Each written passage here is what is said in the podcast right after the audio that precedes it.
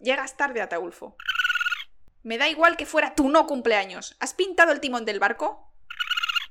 ¿Pero cómo que lo has pintado de blanco? Te dije que lo quería rojo. ¡Que le corten la cabeza! ¡Hey! Espera un momento, ¿qué está pasando aquí? Laura, ¿esa es mi hacha? Eh... mm, uy, perdón. Se me ha ido un poco la cabeza. Eh, sí, creo que ha sido por leer tanto sobre la Reina Roja. Venga, será mejor que hagamos el programa antes de que tengamos un disgusto. Ay, sí. Vamos, vamos. Bienvenidos, queridos polizones, una vez más al camarote de Darwin con Laura y Guilla al aparato, con el hacha controlada y en su sitio, y hoy os traemos un programa muy especial dedicado a una hipótesis evolutiva bastante curiosa que se llama la hipótesis de la reina roja. Así que empezamos.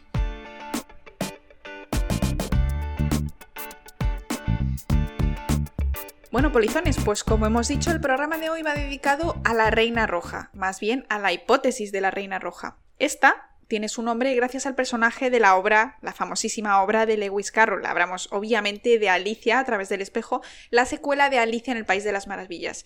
En esta historia, Alicia se topa con la Reina Roja que le dice la siguiente frase. Para quedarte donde estás tienes que correr lo más rápido que puedas. Si quieres ir a otro sitio, deberás correr por lo menos dos veces más rápido. Pero, ¿de qué va esta teoría?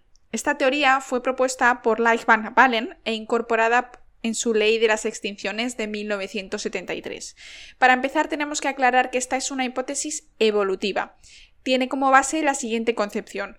Todos los organismos, ya sean poblaciones o especies, se adaptan para prosperar.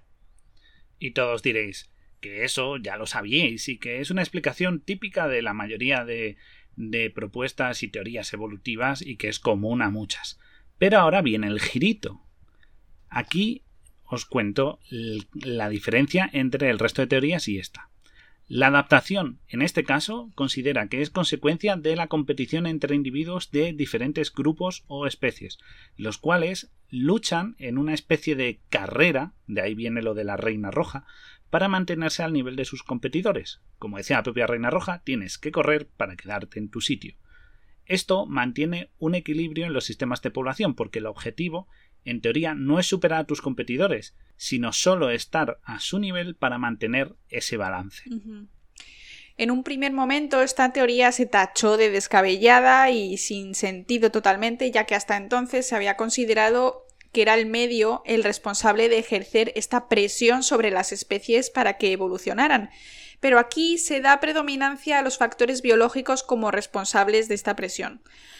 Por ello, esta hipótesis de la reina roja se la suele comparar con una carrera armamentística en la que frente a nuevas amenazas los organismos crean estructuras. Por ejemplo, si la presa desarrolla métodos de camuflaje, el depredador mejorará sus sentidos y entonces la presa tendrá que seguir mejorando, por ejemplo, su capacidad para huir siendo más rápido, y, el, y entonces el depredador tendrá que adaptarse a esa velocidad de huida y tendrá que correr más, y así constantemente. Cada uno irá desarrollando nuevas ventajas. La conclusión se obtuvo de esta, de esta hipótesis se obtuvo a partir de las observaciones de poblaciones y los riesgos de extinción a los que estaban expuestas a lo largo de una era geológica.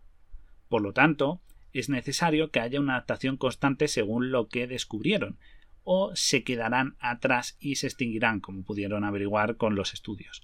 Como el propio relato de Alicia cuenta, si quieres mantener tu posición debes seguir corriendo y avanzando, y este mecanismo es un ejemplo de coevolución, mediante el cual dos especies o más, entre las cuales existe una relación, tienden a evolucionar simultáneamente adaptándose unas a otras en base pues a las relaciones establecidas. Y os preguntaréis, bueno, ¿y la selección natural dónde entra? Eh, lo que ocurre es que justamente la propia reina roja, esta presión que existe, sería la propia selección natural. Es decir, tenemos a la presa que ha evolucionado para correr más rápido y esa evolución sería la propia presión que tendría la presa, ¿no? Entonces habría esta presión evolutiva, esta selección natural que, estaría ocurriendo pues a la vez, ¿no? Dentro de esta propia hipótesis. Es decir, no deja de lado la selección natural, sino que simplemente es una manera de explicarla. Y otra cosa es que donde hay una reina tiene que haber un rey, y por ello también existe otra hipótesis que es la llamada la hipótesis del rey rojo. En este caso, eh, la coevolución no se enfoca en asociaciones tipo depredador-presa, sino en unas relaciones más tipo simbiosis o mutualismo mediante las cuales estas dos especies obtienen beneficios en su relación. Esta hipótesis lo que establece es que ambas poblaciones también tienen que evolucionar, pero lo van a hacer de una manera mucho más lenta, mediante un proceso de mejora continua para obtener interacciones más positivas entre ellos y a largo plazo.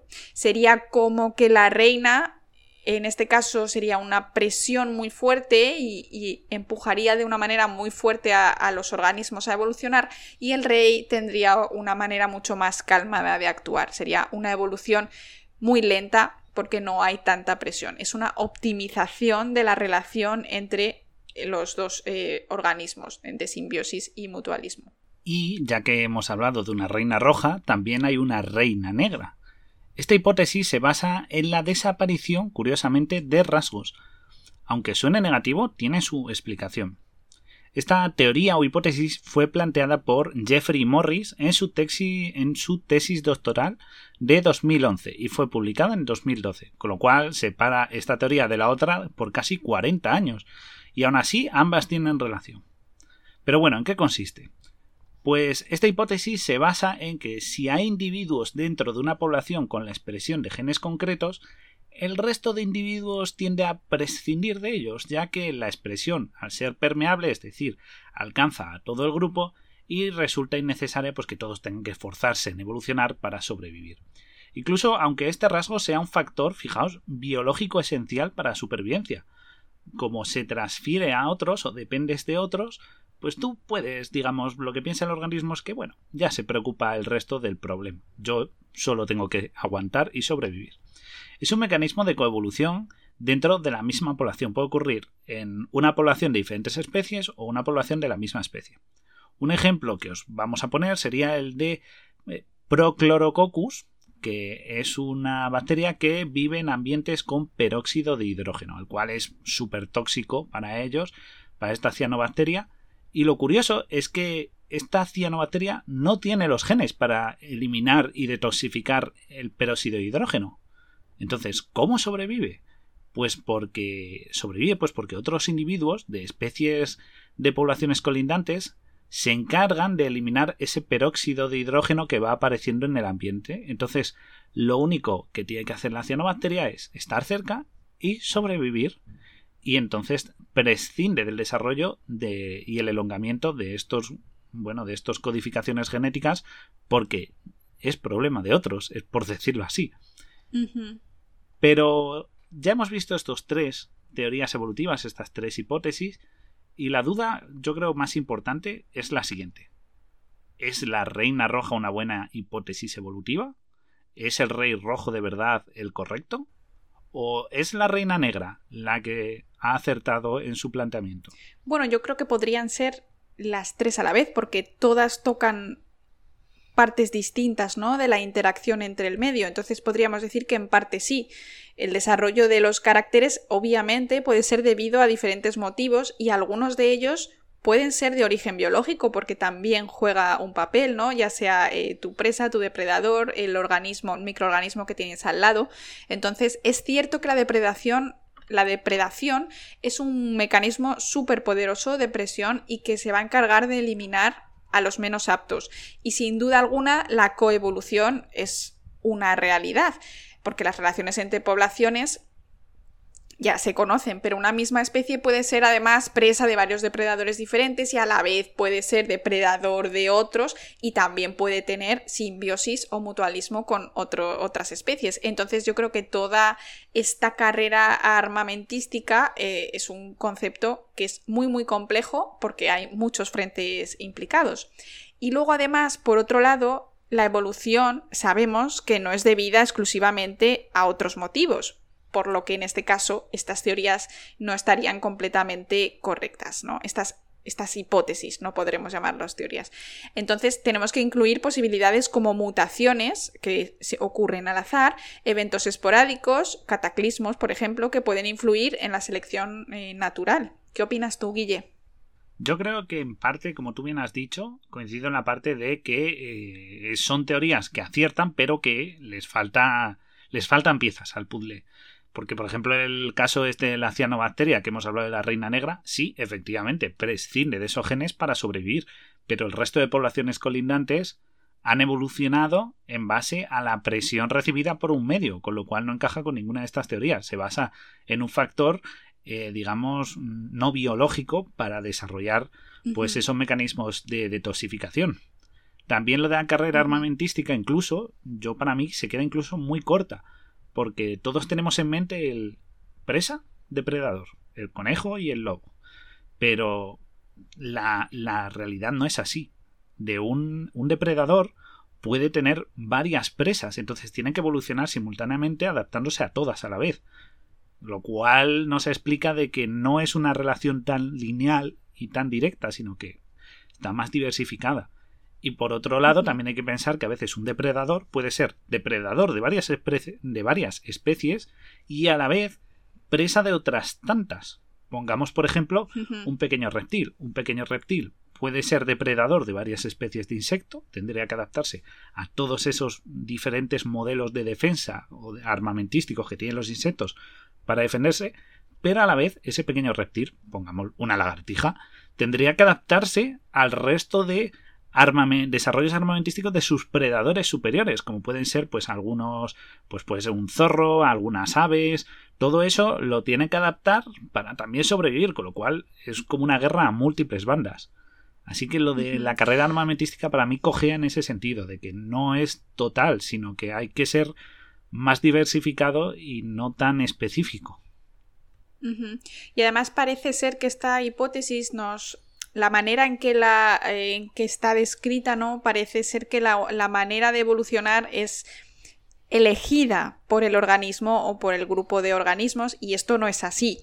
Tiene, tiene que quedar claro que la evolución es algo que ocurre completamente al azar en nuestros genes y cuando esos cambios producen algo positivo, esto obviamente se va a extender en una población, ¿no? Entonces, llamarlo quizá carrera armamentística tiene el problema de que parece que está implicando que tenemos nosotros los organismos algún tipo de elección, ¿no? Entonces, hay presión del ambiente, puede ser física, puede ser química o puede ser biológica. Y yo creo que sí que puede ser una parte de la evolución, pero no es dirigida para nada. Es simplemente que tenemos pues presión generada por el mismo medio en el que estamos, ya sea pues tu presa o tus microorganismos, porque nosotros también tenemos microorganismos en nuestro intestino, en todo nuestro cuerpo, que realizan acciones por nosotros.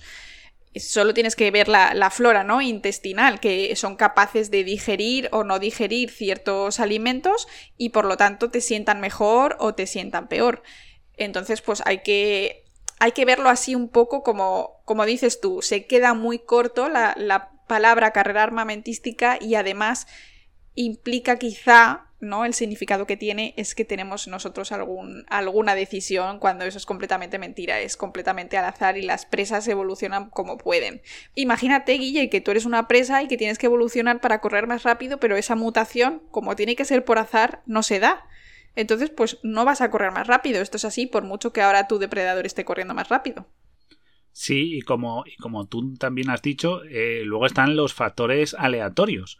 Porque, pongamos el ejemplo, un pelaje blanco, o sea, las especies de conejo que desarrollan pelaje blanco en el invierno, son las que sobrevivirán porque se podrán ocultar mejor a depredadores en, cuando llegue la nieve, ¿no?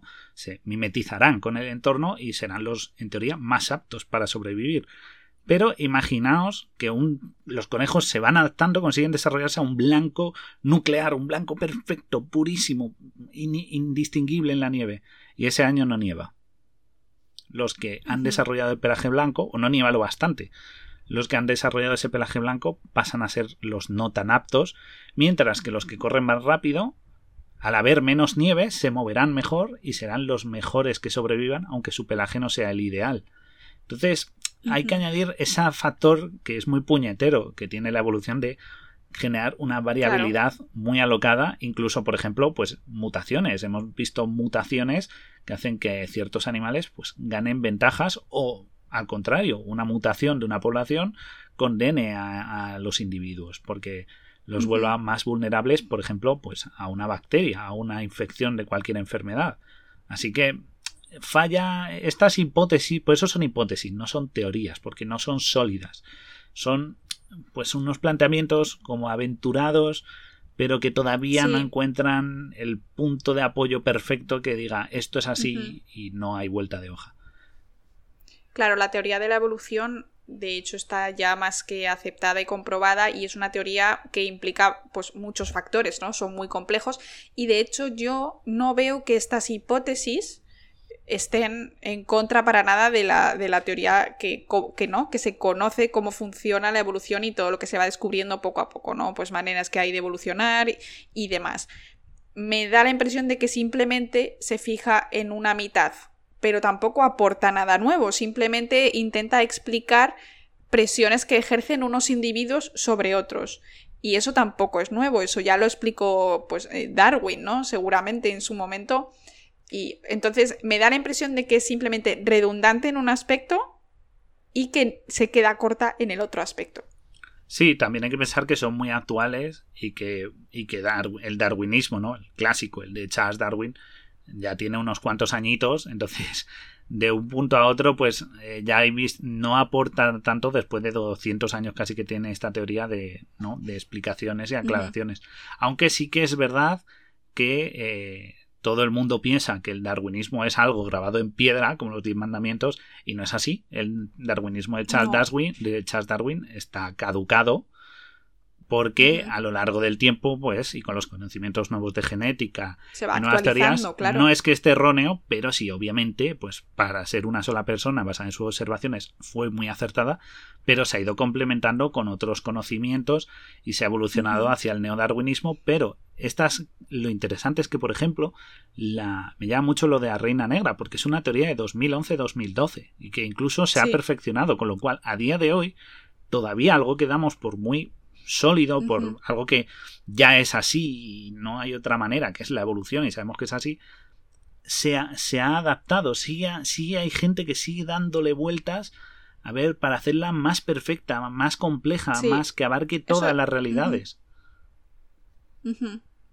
Ahí es interesante, claramente.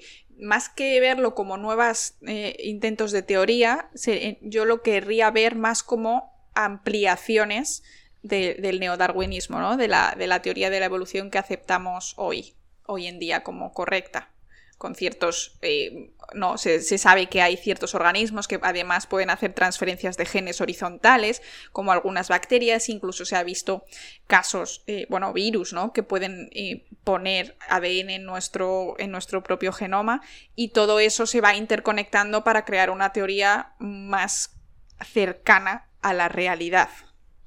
Claro, porque Darwin, por ejemplo, lo que, tú dices, Darwin no sabía que existían bacterias que podían tener métodos de conjugación bacteriana para pasarse trozos de ADN entre ellos, ni sabía cómo funcionaba molecularmente un virus, ni las mutaciones, ni pensaba tampoco que existía la edición genética, que a día de hoy, con CRISPR-Cas y demás, son nuevos factores que aportan elementos nuevos evolucionando especies que ya tenemos controladas, por decirlo así. Todo eso Darwin no lo conocía y bueno, ni él ni los muchos que vinieron eh, incluso un siglo después todavía no sabían de esto.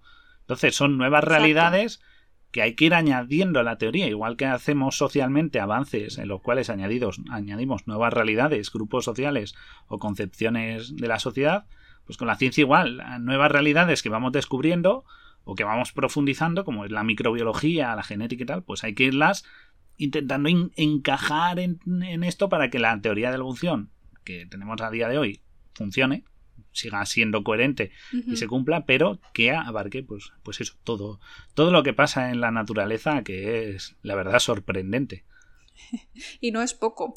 Pero lo que sí es cierto es que me ha parecido bastante interesante cómo son todas tan obvias, ¿no? Estas tres teorías son muy obvias en el sentido de que, por ejemplo, la de la reina negra, ¿no? Que cuando ya hay otros organismos que hacen ese trabajo por ti, por muy muy difícil que sea que tú no lo hagas, porque si ese organismo te falta te vas a morir, la propia evolución, la propia, ¿no? Lo que es random, lo que es, perdón, lo que es aleatorio, ocurre igualmente y como no tienes ningún, no te ocurre nada malo porque sigues teniendo ese organismo que hace ese trabajo por ti, pues no pasa nada si lo pierdes. Es decir, no, es, no está pensando en el futuro, en la evolución, es una cosa que ocurre al azar y que no tiene una razón de ser, simplemente ocurre y como no pasa nada, pues el, gen se pierde y, ya está. Y entonces vamos a depender de ese organismo hasta el infinito, hasta que consigamos tener ese, ese gen de nuevo. Claro. Y también creo que hay que salir un poco de la mentalidad de animales. Aquí, bueno, lo hemos dicho muchas veces, ¿no? A lo largo de este programa. Es que si corre más, si se camufla mejor, si es más, eh, si tiene unos dientes más grandes o lo que tú quieras decir, siempre estamos pensando en el depredador, incluso ya nos centramos incluso en un depredador terrestre y una presa terrestre. ¿no? León, gacela, lobo, conejo, eh, lo que queráis. Pero hay que pensar, con mucho un tiburón y un atún o lo que sea, pero no pensamos, hay que pensar en que depredación hay incluso a nivel microscópico. Los protistas, hay algunos que son depredadores y matan otros protistas y son mono, monocelulares y están y están o sea unicelulares y, y, eh, aún así depredan y se comen a, otro y los despedazan. Como un macrófago claro o sea los rotíferos atacan a, a, amebas y las devoran las perforan y las devoran. Y estamos hablando de seres unicelulares y es increíble que lo puedas ver o, o, vamos o, con un grupúsculo de células pero que no son muy complejos y aún así los ves y eso no lo teníamos en mente y hay que pensar si la evolución aquí también funciona de la misma manera o, ambientes extremófilos, como bueno, este que vive en peróxido de oxígeno, como en las, en las fuentes a gran profundidad, que son de emisiones sulfurosas, las, las, chimeneas de azufre que hay bajo el mar son ambientes muy extremos. O temperaturas extremas. Claro, eh, todo eso, todo eso cómo evoluciona. O, en cuevas donde no hay luz y no existe el concepto de luz y hay especies que viven en total oscuridad. ¿Cómo evoluciona ahí ¿Cómo cambia? ¿Qué factores son de presión? A lo mejor donde uno existe el ambiente, en otros el ambiente no, porque es tan constante que no importa. Sin embargo, todo eso. Simplemente y luego el azar, el azar, claro. Y el factor humano. Claro, si no tienes, si no tienes presión evolutiva, pero puedes generar mutaciones al azar igualmente, vas a seguir cambiando, ¿no? Con los millones y los millones de años. Quizá no tan rápido, ya que esa mutación puede que no te otorgue nada muy muy positivo, ¿no? Como pues correr más rápido o como digerir mejor la lactosa o yo que sé, cualquier cosa, pero igualmente si te da una pequeña ventaja, e-, ese gen se va a terminar extendiendo entre la población, aunque quizá más lentamente, ¿no?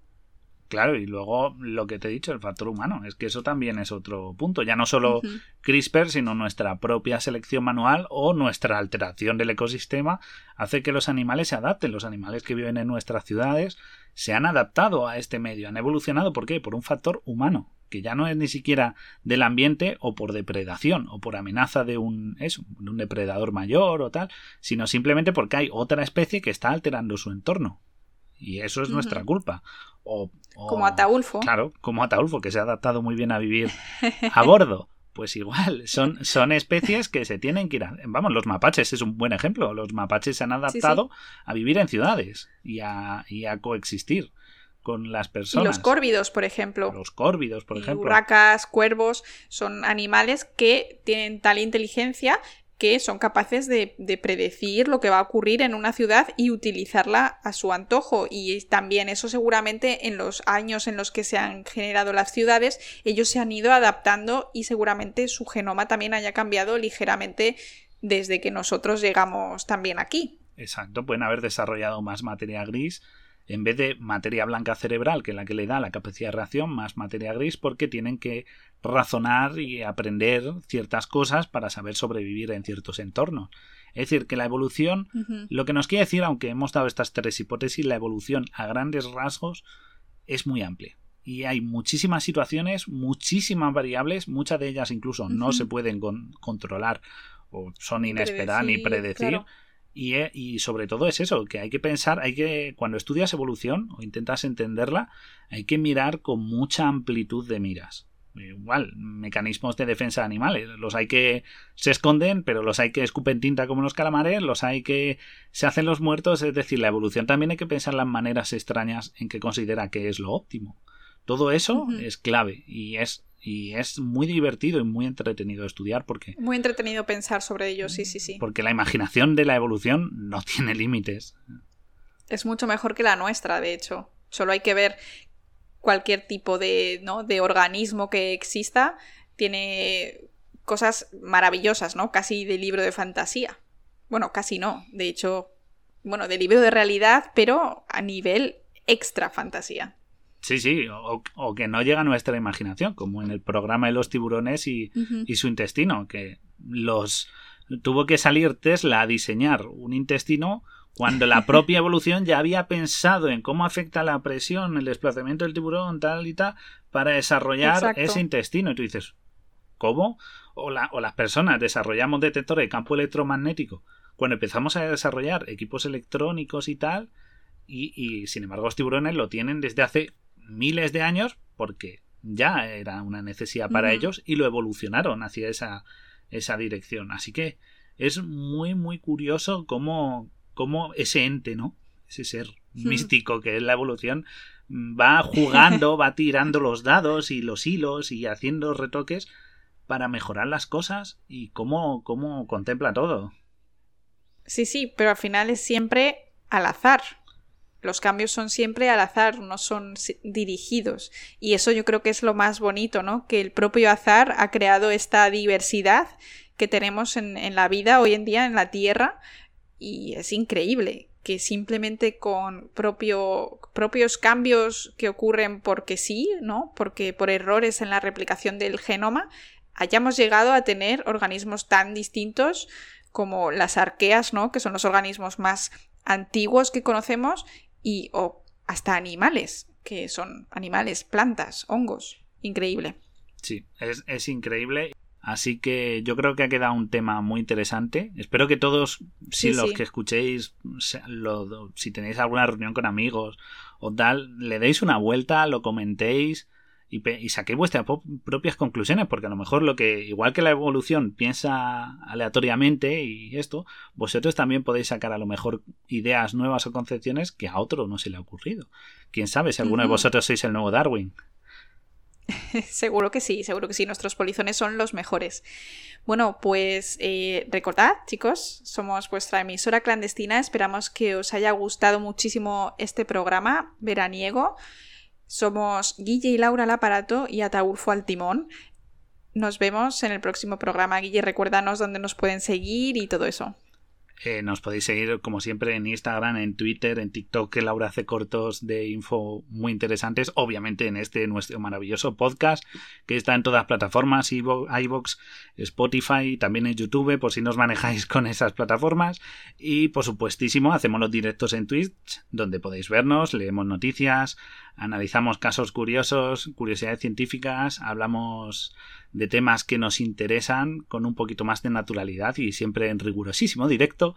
Así que os esperamos, por favor, pasaos y muchas gracias por estar ahí, que sin vosotros polizones esto no sería no sería lo que es. No sería nada. Muchas gracias. Un saludo y nos vemos en el próximo programa. Adiós un saludo y recordadle a Alicia en el País de Maravillas y al otro lado del espejo que son muy cortitos y muy entretenidos. Nos vemos en el próximo programa. Un saludito. Adiós. Chao.